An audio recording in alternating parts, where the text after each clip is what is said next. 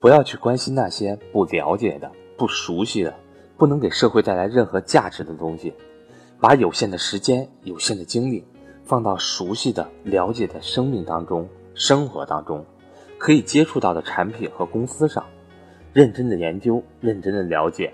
如果觉得特别好，认真的用真金白银去持有，这才是真真正正的投资。四十万人，三百多个亿。你看重的是对方的收益，而对方则看重的是你的本金。我是班主任韩登海，暑假即将来临，格局也要放暑假了。在这个难得的假期当中，大家可以带着孩子出门旅游，看看不同的世界。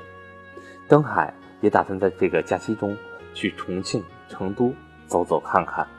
有这两个城市的伙伴可以一起坐下来聊聊天，我请大家吃饭。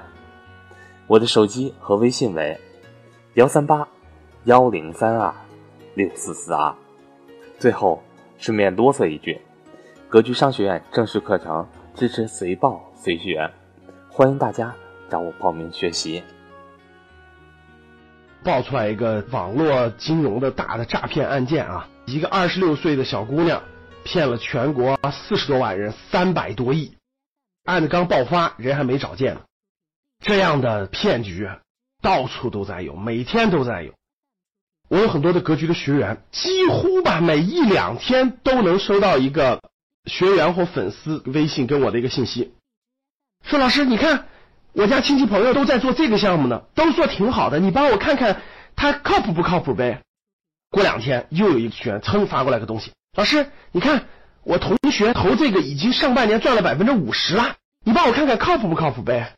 过两天，噌又一个，哎，老师，我们家周围的亲戚朋友都在参与这项目呢，哎，你帮我看看怎么样？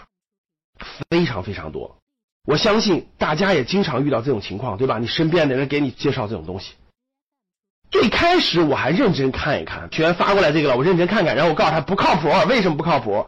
过两天又发过来一个了，我又看看，我说不靠谱，为什么不靠谱？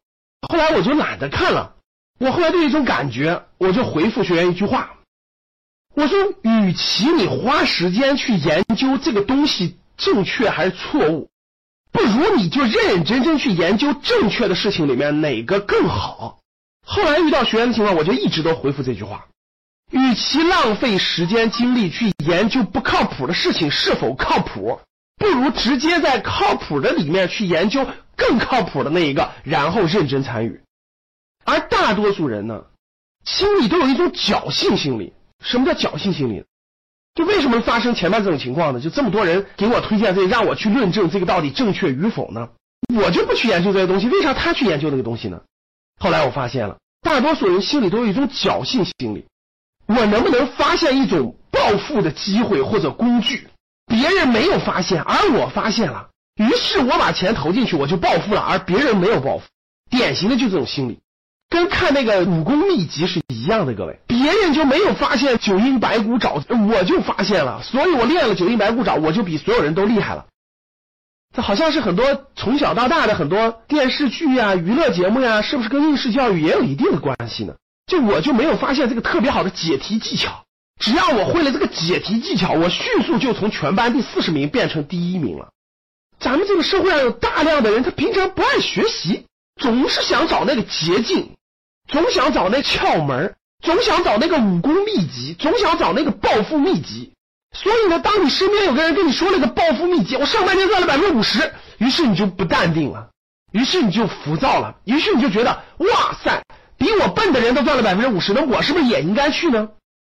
是不是典型的赌徒心态？各位，很多那东西怎么论呢？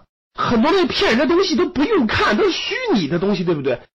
他的产品根本就不为社会带来任何的价值，你只看到了他给你带来的这种所谓的提成、所谓的暴利，你从来就没有看这个产品给社会带来不带来实际的价值。你看看阿里、腾讯这些东西是不是给消费者带来了实际的价值？这些都没有，你就看到暴利了，所以你去不骗你骗谁啊？每天生活在这个社会当中，不能碰房子了，不能碰好的公司吗？三千多家上市公司里头没有好公司吗？你和你身边的人没有消费某些公司的产品吗？未来十到二十年，有些公司的产品你不照样是他的客户吗？这么多好的公司，你不去认真研究出来更好的，然后耐心持有，你天天去论证那些不靠谱的东西为啥靠谱？你说你走入一个什么样的极端呢？不要去关心那些你不了解的、不熟悉的、不能给社会带来任何价值的东西。把你有限的时间、有限的精力放到你熟悉的、你了解的、你生命当中、你生活当中就能接触到的这些产品和这些公司去，认真的了解他们，认真的研究他们。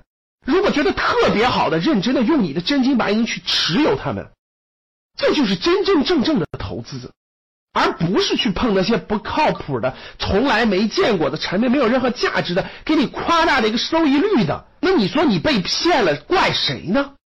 不是怪你自己吗？还是我说的那句话，不要把你珍贵的时间和精力浪费在去论证不靠谱的东西为什么不靠谱或者为什么靠谱上，去认真研究靠谱的东西里面有没有你能碰的、你能参与的、你能了解的和你能学习的，这才是真真正正的投资的态度和学习投资的实际行动。